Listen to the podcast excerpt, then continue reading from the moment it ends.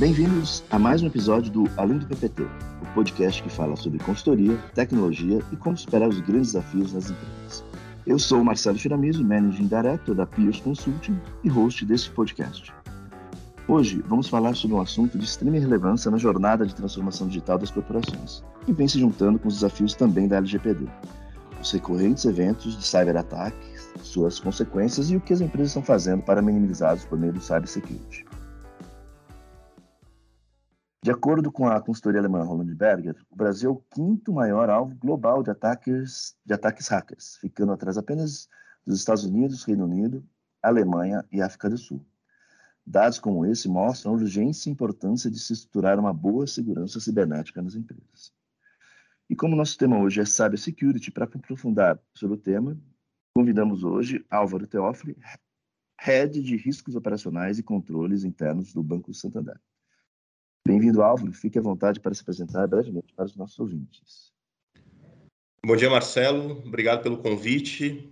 Eu agradeço pela oportunidade de falar. É interessante que um assunto que tem crescido é, a visibilidade nos últimos anos, finalmente, a gente já vem trabalhando nesse assunto há pelo menos 25 anos, que é o tempo aqui que eu estou nessa lida, e de fato, nos últimos 5, 7 anos, o tema de cybersecurity virou algo realmente é, relevante para o mercado. Eu venho é, do mercado financeiro, trabalhei como head de, de segurança digital e cybersecurity em quatro bancos, incluindo o Citibank, e, é, aqui, obviamente, o próprio Santander, onde eu tenho é, 13 anos de experiência no assunto. É, trabalhei também no Banco Original e na Caixa Seguradora em Brasília. Além disso, eu tenho é, cursos de cybersecurity na FIA e no Instituto Brasileiro de governança corporativa, onde a gente fala sobre o tema para os uh, conselheiros e, e, e, membros do IBGC. Legal, ótimo poder contar aí um pouco com, com toda essa sua experiência no tema, tá? E hoje também temos aqui conosco três integrantes da equipe de Digital da Peers. Vinícius Raical, Managing Director, Everton Morim, Principal, de figurinha carimbada aqui nos nossos podcasts de tecnologia, e o nosso Team Leader de Digital, Daniel Redig. Bem-vindo, pessoal. Teixeira, obrigado pelo convite. Muito prazer estar participando mais uma vez aqui do, do podcast. Bom dia, Shira. Bom dia a todos. Agradeço mais uma vez a participação. Prazer estar aqui novamente. Teixeira, legal. Obrigado pelo convite. Bem bacana bater um papo sobre esse tema que está ficando cada vez mais relevante nas agendas das empresas. Muito bom. Obrigado a todos por estarem aqui. É, como eu havia dito, Hoje a gente vai falar sobre cybersecurity, sua relevância e os desafios para a sua implementação nas empresas. Para iniciar a conversa, acho que seria legal para os nossos ouvintes entenderem um pouco sobre, mais sobre o cenário atual. Né? Acho que o Álvaro, que está especificamente nesse cenário, acho que podia contribuir com a gente aí. Entendo que você deve estar fazendo um trabalho bem completo minucioso, já que os bancos devem ser um dos principais alvos aí é, preferidos dos hackers. Né? Então, conta para a gente um pouco como é que está esse cenário de ataques e como as empresas têm abordado as iniciativas aí de cybersecurity? É, é curioso falar que é, bancos deixaram de ser o único alvo de grupos criminosos, né? E também faz sentido hoje a gente dizer que a palavra hacker perdeu relevância se a gente pensar no, no que acontece no mundo hoje. O que a gente percebe de fato como uma grande tendência é uma mudança nos últimos anos de é, grupos isolados ou, ou indivíduos isolados atacando empresas para grupos mais organizados, mais estruturados, muito mais bem financiados e muitas vezes ligados, inclusive, a certos países. Né? Existem claras indicações em vários relatórios de mercado. Tem um exemplo aqui da Mandiant, que é uma dos, das maiores empresas de segurança do mundo, que indica é, países como a Rússia, China, Coreia do Norte é, por trás de grupos importantes que têm atuado nos grandes ataques que a gente tem visto nos últimos tempos.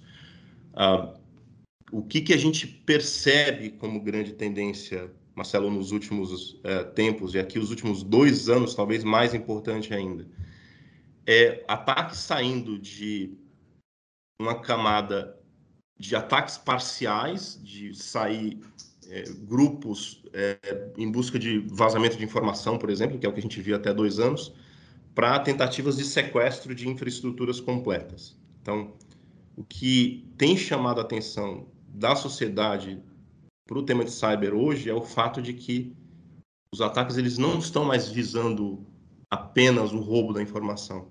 Elas estão esses ataques eles estão tentando tirar as infraestruturas inteiras das empresas do ar uh, em forma de sequestro e as empresas muitas vezes sendo incapazes de se proteger. O que a gente percebe também? Que os cenários de ataque, esses cenários de ataque, sob o ponto de vista técnico, estão tomando uma dimensão técnica muito mais complexa, exponencialmente mais complexa do que nos últimos tempos, e cada vez mais empresas de maior porte têm sido incapazes de fazer a sua parte na, no que a gente chama de proteção, né? de, proteger, de se proteger e também reagir é, num caso de um incidente. Esses grupos que a gente tem falado aqui, ou que eu estou falando aqui, que são os grupos que são financiados, eles hoje operam de várias partes do mundo, inclusive um deles foi é, desmantelado faz algumas poucas semanas, é, no, na, na, própria Rússia, que a gente estava comentando aqui, com apoio, inclusive, do governo russo, eles foram desmantelados. E o que se percebe é que são grupos super enxutos, mas que tecnicamente super capazes e que têm escolhido é, alvos que tem muito, cujo tema do digital, né, a importância da infraestrutura digital é muito grande para a empresa. Ah, e essas empresas, por sua vez, não têm sido capazes, como eu acabei de falar, de manter essa, essas infraestruturas seguras o suficiente para evitar é, uma, um incidente desse, desse nível de magnitude que a gente está falando aqui, que é o sequestro total da sua infra. Esse é o cenário que a gente tem visto hoje. Saiu casos de incidentes mais pontuais ou voltados para roubo de identidade ou vazamento para sequestro de infra completa. Muito bom. E você acha que, assim, também pergunta para os demais aí, equipe de digital, né? É, o que, que, é, que, as empresas precisam aí para melhorar essa estrutura aí de estarem melhor preparadas tanto para os ataques, né, quanto para proteção, quanto para para recuperação aí? Quais são os principais desafios desse processo aí de, de, de melhoria da, da, da, segurança digital? A digitalização ela, ela foi muito acelerada nos dois últimos anos de pandemia e a minha leitura pessoal é que os esforços que foram feitos para essa digitalização não foram acompanhados dos esforços de segurança que deveriam ser é, colocados. Um exemplo interessante é que parte dos ataques que aconteceram a grandes empresas que a gente tem acompanhado nos últimos tempos, eles tiveram como fonte algum funcionário exposto em uma condição de home office. Então, quando se mandou um monte de gente para casa, muitas das empresas que mandaram todos os seus funcionários para casa não estavam preparadas para mandar essas pessoas de forma segura.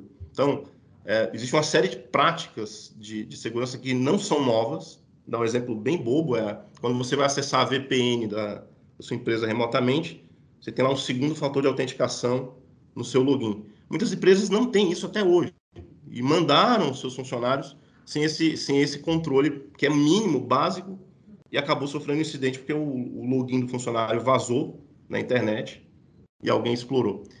E ainda na mesma esteira do, da, dessa mesma história do home office é a VPN que essa pessoa acessava da casa dela dava para ela, a partir de uma conectividade legítima, acesso à infraestrutura inteira no back-office da empresa. Enquanto ele deveria ter só um, um acesso a um, a um conjunto muito limitado de recursos, na verdade, ele, alguém que tivesse essa conectividade estabelecida acabava tendo acesso, acaba tendo acesso a um volume muito maior e muito mais amplo de componentes da infraestrutura da empresa, e isso, obviamente, torna a empresa muito mais vulnerável. O que a gente percebe, portanto, é que não houve e não há, posso se falar no presente, a mesma preocupação com segurança como há com a digitalização em si. Existem muito menos recursos e muito, mais, muito menos processos de segurança pensados nesse momento de transformar a empresa para esse mundo digital, como tanta gente quer fazer hoje. É, Shira, é, eu, eu, tenho uma visão muito alinhada com a do Álvaro. Né? Acho que esse momento de, de aceleração da digitalização trazido pela, pela pandemia é, trouxe, fez as empresas até para reagir e, e, manter o, o business rodando, é, uma, uma visão de fazer acontecer é, para depois dar o freio de arrumação. Né? E, e, a parte de segurança ficou para esse freio de arrumação é, e, e, o custo disso pode ser muito alto. Né? É, a gente viu aí em alguns eventos que, que saíram na imprensa, que foram divulgados, de empresas que ficaram dias, semanas, é, com toda a sua arquitetura parada, é, inclusive sistemas corporativos, sistemas é, que expõem os canais para os clientes, e devido a, a, sequestros desse tipo de infraestrutura, de dados, é, onde se gera um caos na, na, no, no, no, background né, para entender o tamanho do, do, do problema e, e, começar a reagir, porque muitas delas não, não tinham nem um time pronto para essa reação. E muito disso tem, tem vamos dizer assim, o remédio para isso, né? Ele tem várias dimensões. Né? Tem uma dimensão de tecnologia, é, como o Álvaro citou alguns pontos aí. Tem uma dimensão de processos, né? Então, é, os processos têm que, têm que ser criados, as pessoas têm que é, saber como, como agir em cada uma dessas situações.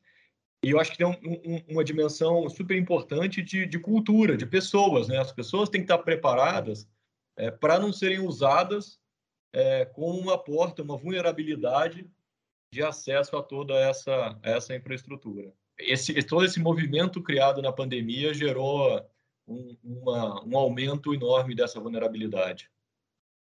E só complementando, é, indo indo para o lado do despreparo né, de algumas empresas, a gente entra também na esfera dos headcounts, né, dos profissionais. É, a gente consegue perceber, nós que estamos aí no dia a dia dos projetos, nas empresas, implementando e, e gerindo, fazendo gestão dessas áreas de segurança, que os profissionais eles são difíceis de achar, né? Uh, quando a gente fala aí da esfera de, de, do time de cybersecurity, né? Falando aí de red team, blue team e de segurança corporativa, são profissionais que hoje estão uh, muito quentes né, no mercado e são difíceis de achar. Então isso dificulta ainda mais a gente é, é, melhorar e capacitar cada vez mais as empresas na esfera de cybersecurity. Legal. Daniel, vale, vale um comentário aqui sobre a tua questão que é importante, tá? As empresas também têm que reconhecer que nem todos os conhecimentos que elas precisam para fazer proteção das suas empresas vai estar dentro de casa. Um exemplo bem prático. Os testes de, que a gente chama de ethical hacking ou pen tests que acontecem no mercado hoje, quase todas as grandes empresas terceirizam essas funções hoje ou essa função hoje, por uma razão simples. O conhecimento acumulado das grandes consultorias que fazem bem esse trabalho trazem o benefício de uma experiência acumulada que a empresa não vai conseguir ter atuando, atuando em tantas indústrias diferentes, que é o caso das consultorias. Então, esse é um ponto importante. Falta recurso, mas também falta para muitas empresas a criatividade de saber achar os recursos no mercado. Então, muitas vezes vai ser falta de recurso ou falta de gente, mas muita, em outros casos vai ser falta de percepção de que há outros caminhos além de ter a própria equipe atuando para certas questões. Não para certas questões core, mas para parte de um trabalho que é, é exigido e a gente tem que fazer. Então, ter a criatividade como parte do trabalho é importante. Legal. E só para complementar alguns pontos aí que foram citados, é, acho que tem essa questão, de fato de, de de conscientização e capacitação dos profissionais, isso é de extrema relevância, né? Não adianta as empresas terem só um parque tecnológico extenso para tratar o assunto se não existe essa, essa capacitação e essa conscientização. E algumas pesquisas indicam que os ataques, aproximadamente 80%, são causados por falhas humanas, né? Ou seja, uma falha que vem de dentro para fora e não especificamente de, de fora para dentro, né? Então, isso é, é, é um fator bem importante para ser considerado aí em tudo, tudo que foi falado. E outro, outra questão bem importante, como citou aí o Álvaro, o Raical e o, e o Daniel, é, as empresas investem muito em digitalização, o investimento em cyber, é, dado esses diversos fatores, ele não, não tem o mesmo, o mesmo investimento ou a mesma velocidade, E aí essas empresas estão lidando com profissionais mal intencionados, ou não sei se pode ser chamado de profissionais, mas pessoas mal intencionadas, que estão cada vez mais capacitadas e, e, na maior parte dos casos, bem mais qualificados do que as empresas estão para tratar do assunto. Então, são, são pontos aí complementares que acho que faz total sentido. Legal. Em termos de tecnologia, a gente falou bastante pessoas, né? É, mas em termos de tecnologia, o que, que a gente tem aí de framework, é, o processo necessário nesse sentido aí, hoje em dia, né? Enfim, falando de intrusão, falando de disaster recovery, enfim, o que vocês podem trazer de uma visão maior de tecnologia nesse âmbito maior aí de, de, de cibersegurança aí? Falando primeiro sobre frameworks, né? O, o, mercado reconhece hoje um, um, framework que é o NIST CSF, que é de um instituto americano de tecnologia que ele acabou se transformando talvez a referência mais importante do mercado hoje. O NIST ele tem sido adotado por governos e empresas de forma bastante ampla, substituindo o, a ISO 27001 de forma, de forma geral. Acho que esse é o, a, a grande, é o grande framework que o mercado tem adotado pela sua completude, pela sua profundidade. Tem versões diferentes do NIST, se você quiser ser mais superficial, mais profundo, mais detalhista. É, tem uma outra, uma outra abordagem de mercado também, que é o CIS, CIS, como as pessoas conhecem, que também tem uma, uma boa abordagem, especialmente para empresas pequenas que querem ter uma visão é, mais simples, entre aspas, de controles. É um, é um bom, bom framework. Agora, tecnologia é um, é um negócio absurdamente grande hoje. Né? Você tem de A a Z um volume de tecnologias disponíveis absurdamente grande. O que eu acho que a gente tem que chamar atenção, mais do que falar de tecnologias em si, é falar da transformação dessas tecnologias. Um exemplo bem interessante é a gente conseguir afirmar hoje que o antivírus morreu. Né? Ah, se alguma empresa ainda está baixando o, aquele velho antivírus grátis na internet achando que está fazendo proteção da sua empresa com ele, está na roça, tecnicamente falando. Ah, então, o, e, e para me explicar melhor aqui, para não ficar né, numa camada é, de subjetividade, as tecnologias novas que tratam da detecção dos novos dos novos vírus de mercado, que a gente chama de malwares, eles deixaram de usar a velha forma tradicional de, de detecção, que era através de assinaturas, ou ele precisava conhecer o vírus de antecedência para poder detectá-lo. Então, os algoritmos novos, eles são capazes de perceber um comportamento ao invés de obrigatoriamente saber que aquilo era um vírus que já tinha passado na frente dele. E isso tem feito muita diferença. Então, uma dica importante sobre a questão da tecnologia ou de que tecnologias adotar nas suas empresas é perceber uma mudança no, no mindset do mercado em relação a como tratar certos assuntos. O antivírus é só um exemplo, ou a morte do antivírus é só um exemplo do que a, a gente tem de tendências ou de coisas que estão acontecendo aí. Não dá para falar sobre, pelo menos aqui eu acho que vou deixar os meus colegas explorarem outros assuntos, mas é, o volume e a, as famílias de, de, tecnologias disponíveis no mercado hoje são, daria para a gente falar aqui durante três dias seguidos. É, e só complementando um pouco o que o Álvaro falou, um, é, faz total sentido, porque o, o, o, número de tecnologias é tão grande, a gente tem tecnologias para cada tipo uh, de sistema, é, de endpoints dentro do seu ambiente tecnológico. Né? Então, a gente tem aí soluções que vão trazer proteção para e-mail, é, solução que vai um, trazer um filtro de conteúdo para aquilo que o seu colaborador uh, um, navega na internet, soluções de, de, de, vazamento de dados, de dados sensíveis, então ajudando na, na também para LGPD. Então, são inúmeras é, tecnologias. Né? Como o Álvaro disse, se a gente for entrar a fundo em todas elas, a gente vai ficar aqui três dias conversando sobre isso. É, e, e, tem um ponto importante, né, gente? É, tecnologia não, não é carro autônomo, né? Tecnologia de segurança precisa de gente operando, precisa de inteligência por trás. O que a gente mais vê no mercado é gente comprando muita tecnologia com baixíssima capacidade de usá-la adequadamente. eu costumo dizer que o único cego que eu vi dirigindo Ferrari é o Alpatino, lá no Perfume de Mulher. Então, é, ter consciência de que colocar uma tecnologia para dentro de casa significa, entre outras coisas, saber para que, que ela serve em profundidade e ter gente operando, ou empresas, no caso, né, se você decidir terceirizar parte do seu trabalho, para fazer uso dela adequado. Não adianta você colocar um, você falou aqui, Daniel, do filtro de conteúdo. Você põe um filtro de conteúdo, mas permite que o cara use serviços de armazenamento em cloud pessoal. Não deu em nada o uso da tecnologia. Né? Então, uh, combinar o, a, a, existência da tecnologia a controles rígidos e saber o funcionamento dela adequadamente é uma coisa importante. Muitas das empresas que usam soluções de segurança em e-mail, por exemplo, não bloqueiam a entrada de anexos com senha nos seus e-mails. Pergunta para as empresas, em geral, aí, se, se eu mandar um e-mail para a sua empresa com, com a senha, se esse e-mail entra ou não. Se entrar, eu afirmo, você tem um problema. É onde os malwares estão entrando em grande parte dos ataques do mercado hoje. E é uma solução que, em geral, é fácil de implementar. As empresas não sabem sequer que elas têm esse recurso já dentro de casa comprado. Isso é um exemplo super interessante, que não é comprar a tecnologia, é saber fazer uso dela. É legal. O que, que, que, o pessoal, o que vocês recomendam aí, enfim, para para tratar esse tema específico de pessoas, né?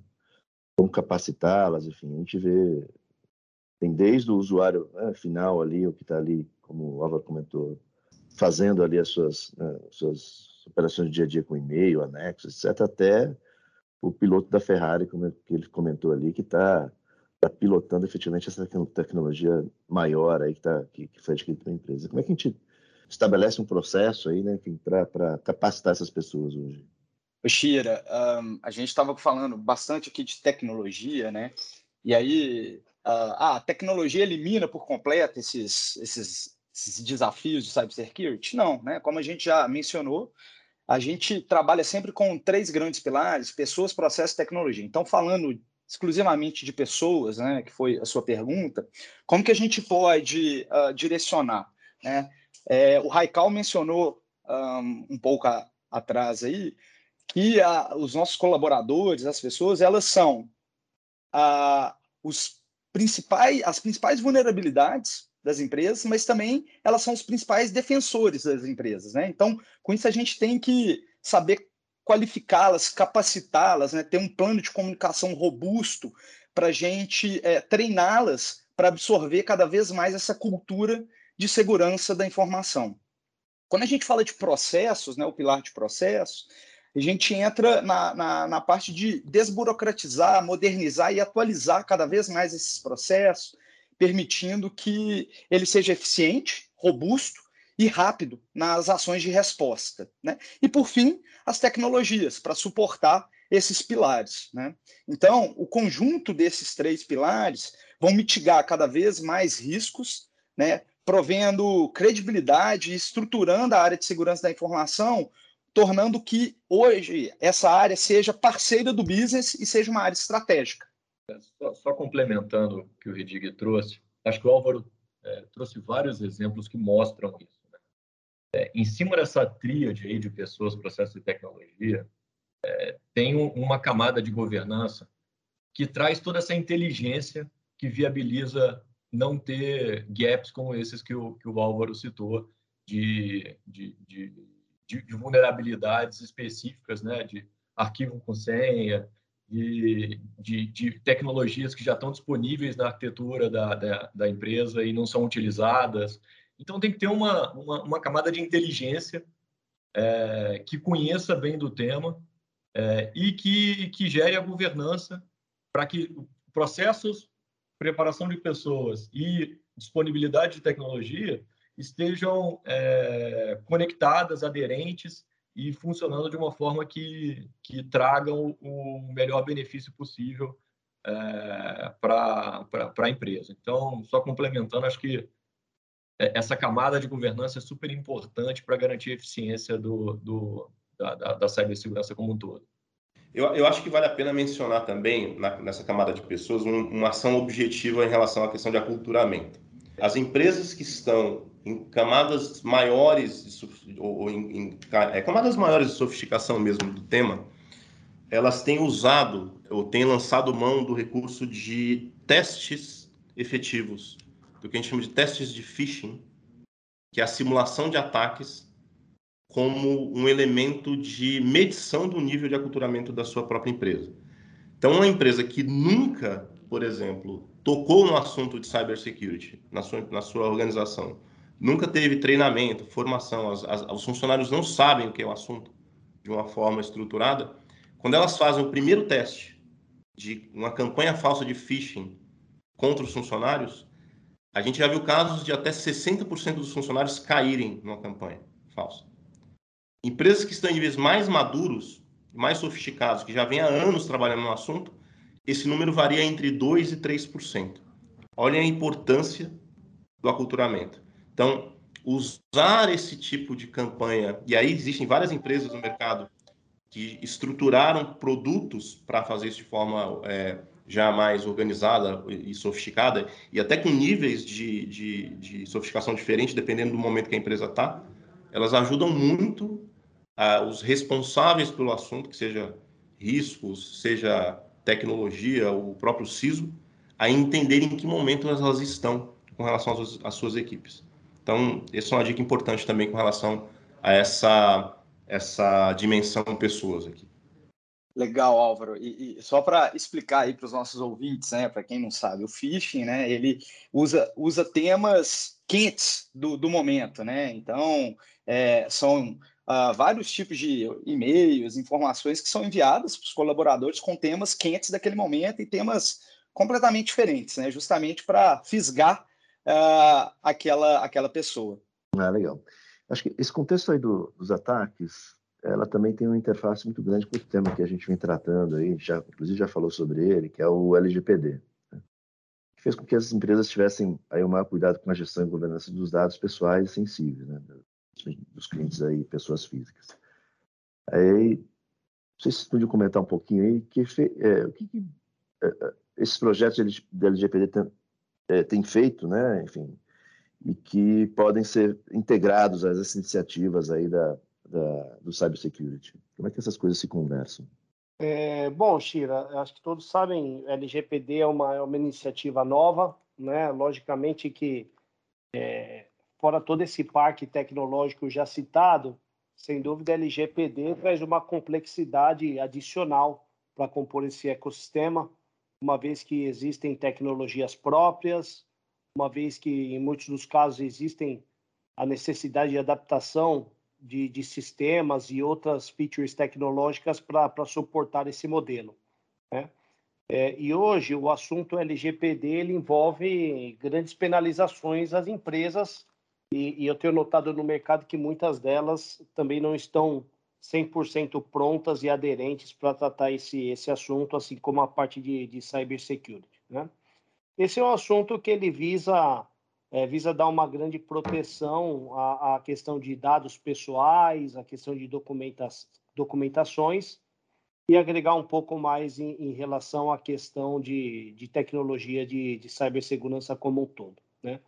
É, mas é importante também salientar é, um pouco desse contexto dos, dos cyberataques. Né? A gente é, é, é, a gente tem notado aí um aumento crescente. Recentemente teve uma indicação da Microsoft de um, de um aumento de 30% em relação aos cyberataques. E hoje as empresas é, têm uma dificuldade grande em responder é, é, em relação a esse assunto, uma vez que, em muitos casos, não possuem backups de todo o ambiente muitas vezes o custo para você tra trazer esses backups para o seu ambiente em um, em um, eventual ataque são custos muito altos e dado toda a complexidade em relação ao assunto, né? Como nós falamos também é, anteriormente, é, visando indo agora um pouco para planos de ações, planos de ação em relação a, a esses assuntos, é muito importante essa questão de capacitação, essa questão de uma governança definida, e não só a governança em si definida, mas processos de monitoramento é, para verificar eventuais vulnerabilidades ou, ou, ataques.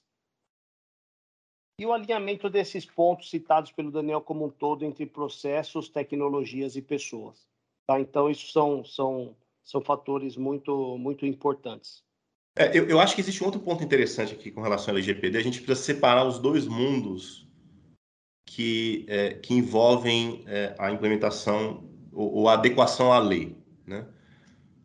O mundo usar dados de forma é, que a lei permita, com, com, com base as, a, com base não, né?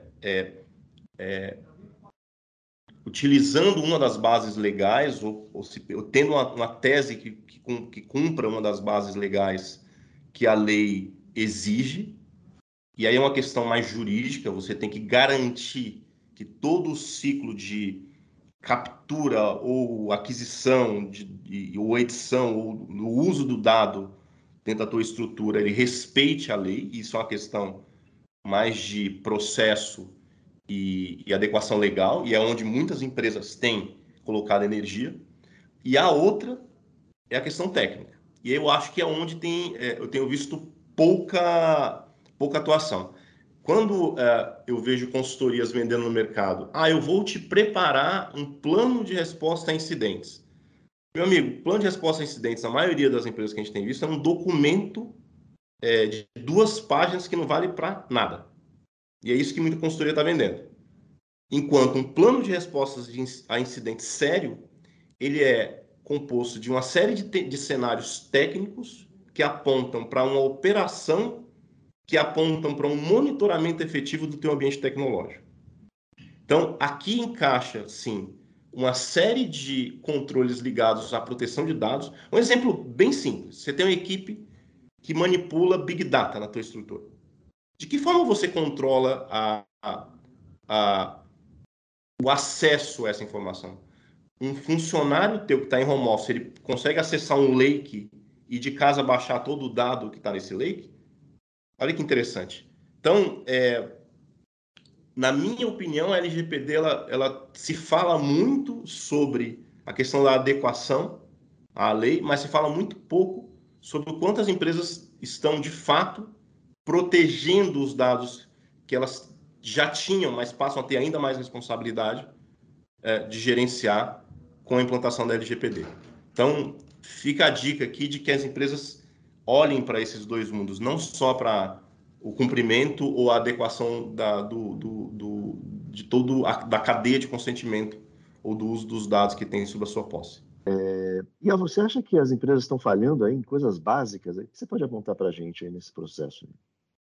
Estão e tem uma coisa que é bastante interessante de compartilhar com a experiência, que é desses grandes ataques que a gente está vendo no mercado, além da incapacidade das empresas de se protegerem para que o ataque não aconteça ou que ele não seja um sucesso, no pior sentido da palavra, é, é a capacidade das empresas, a capacidade dessas empresas de voltar um, um, um backup que estava guardado de forma adequada.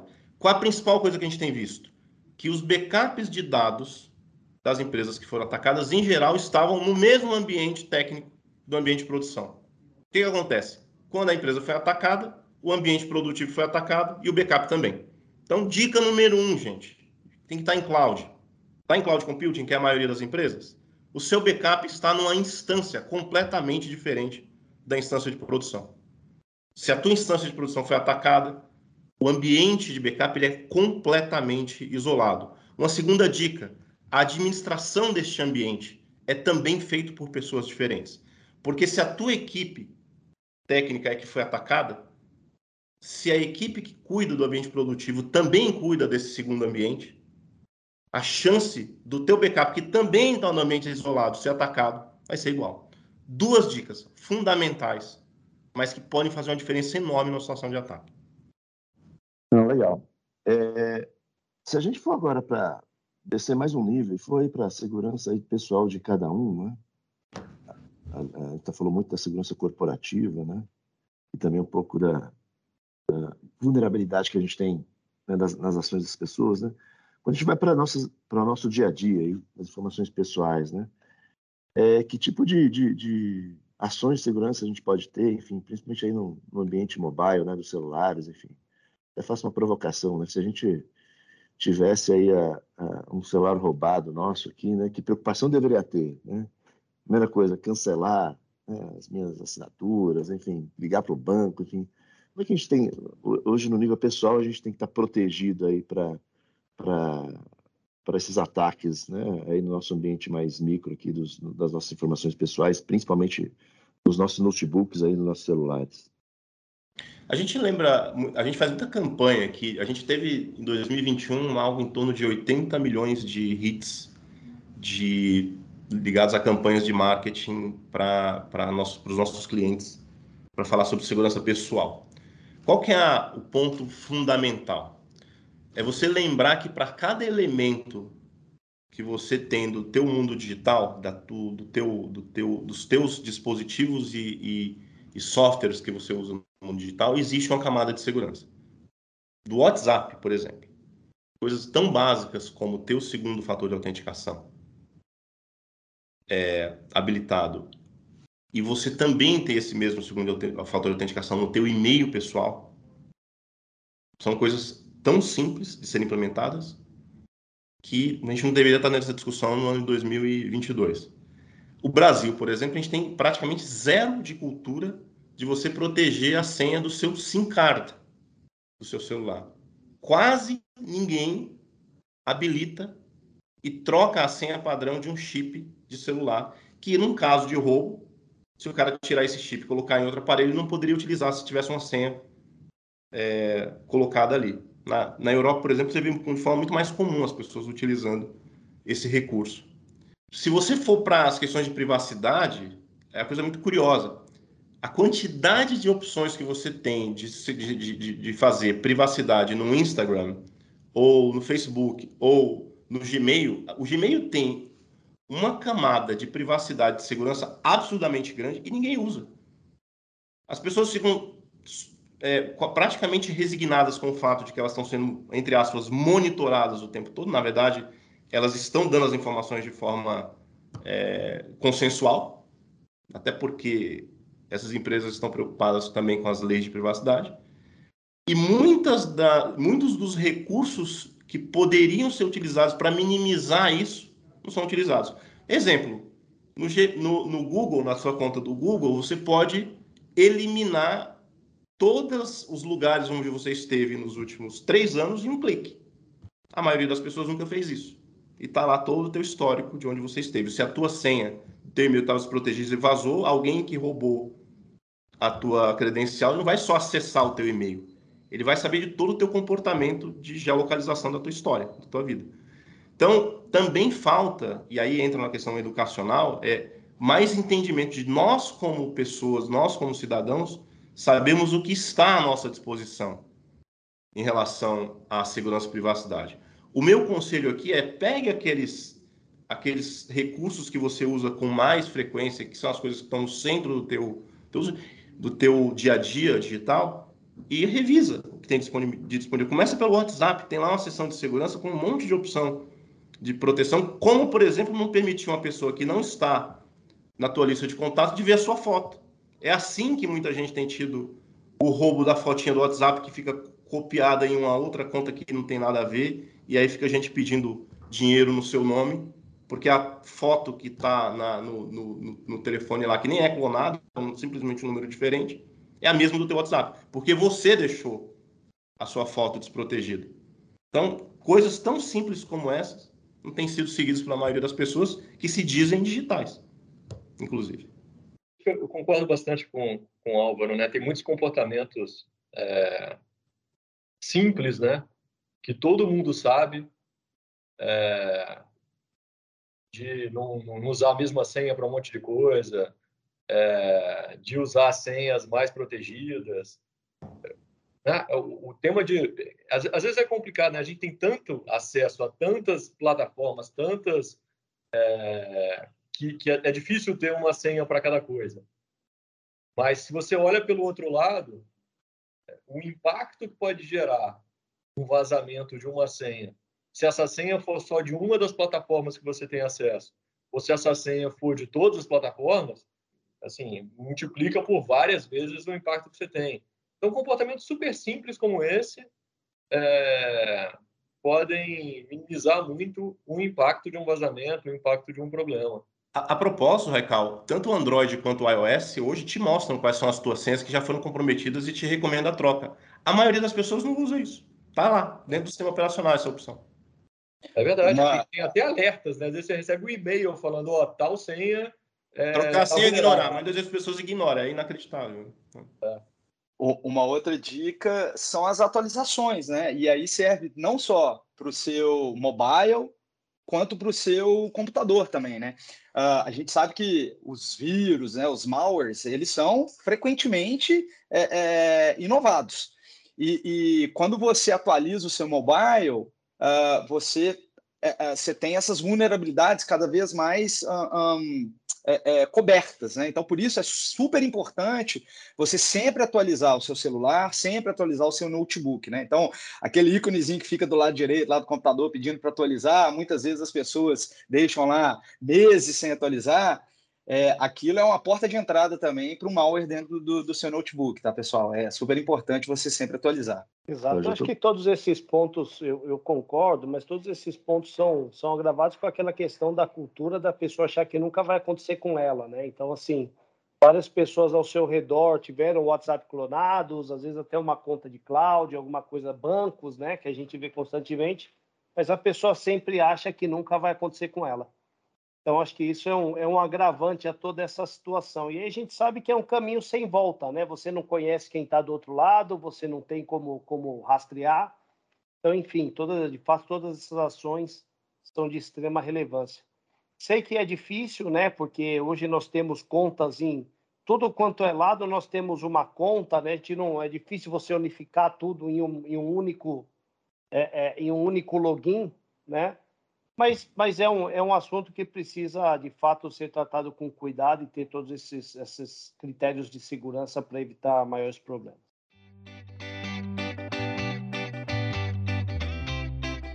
E agora a gente vai para o quadro de Pato para Ganso. Se você está ouvindo pela primeira vez, esse quadro a gente traz um assunto mais informal e cotidiano para a conversa mais descontraída aqui entre os convidados.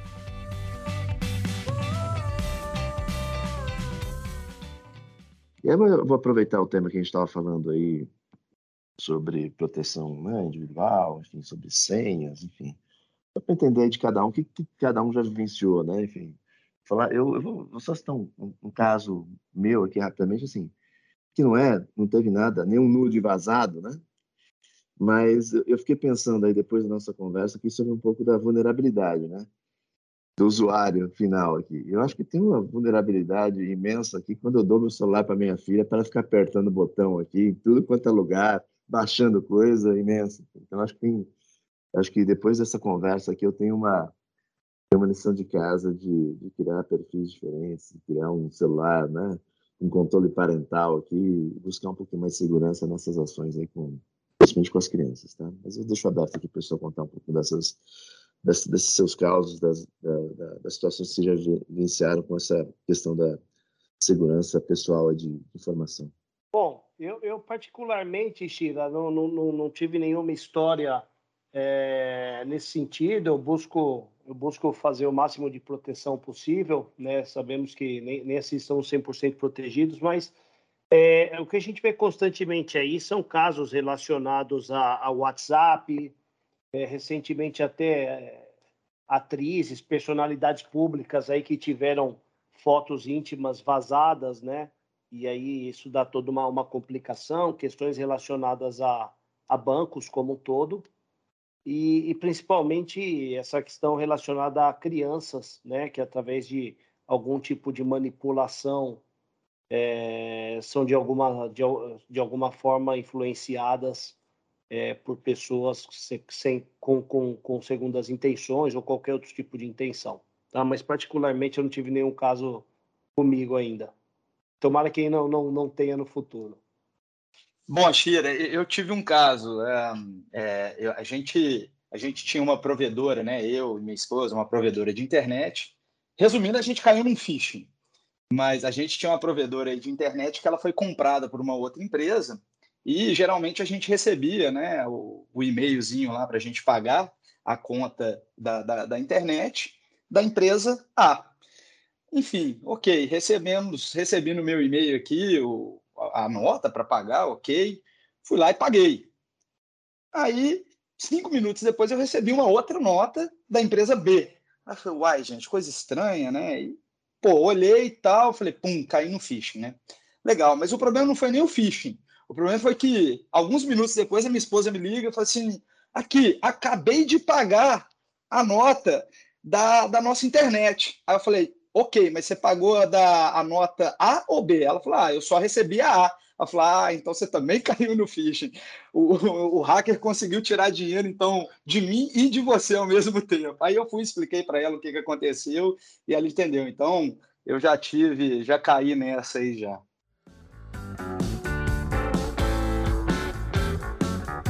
Bom, chegamos ao final do nosso podcast de Cybersecurity. Hoje falamos sobre possíveis riscos, passos importantes para a implementação e uma boa estrutura de segurança de ambientes tecnológicos, tudo com muita experiência de quem já vive isso no dia a dia. Agradeço a participação de nossos convidados, Álvaro Teófilo, do Banco Santander, Vinícius, Everton e Daniel da Pierce. Obrigado, gente. Obrigado, Marcelo. Obrigado, Sheila, pela oportunidade de estar aqui de novo. Obrigado, prazer em estar com todos vocês. Até a próxima. Obrigado, Shiro. Um abraço a todos. E obrigado a você que ouviu esse podcast até aqui. Deixe seu like e review e até a próxima, pessoal.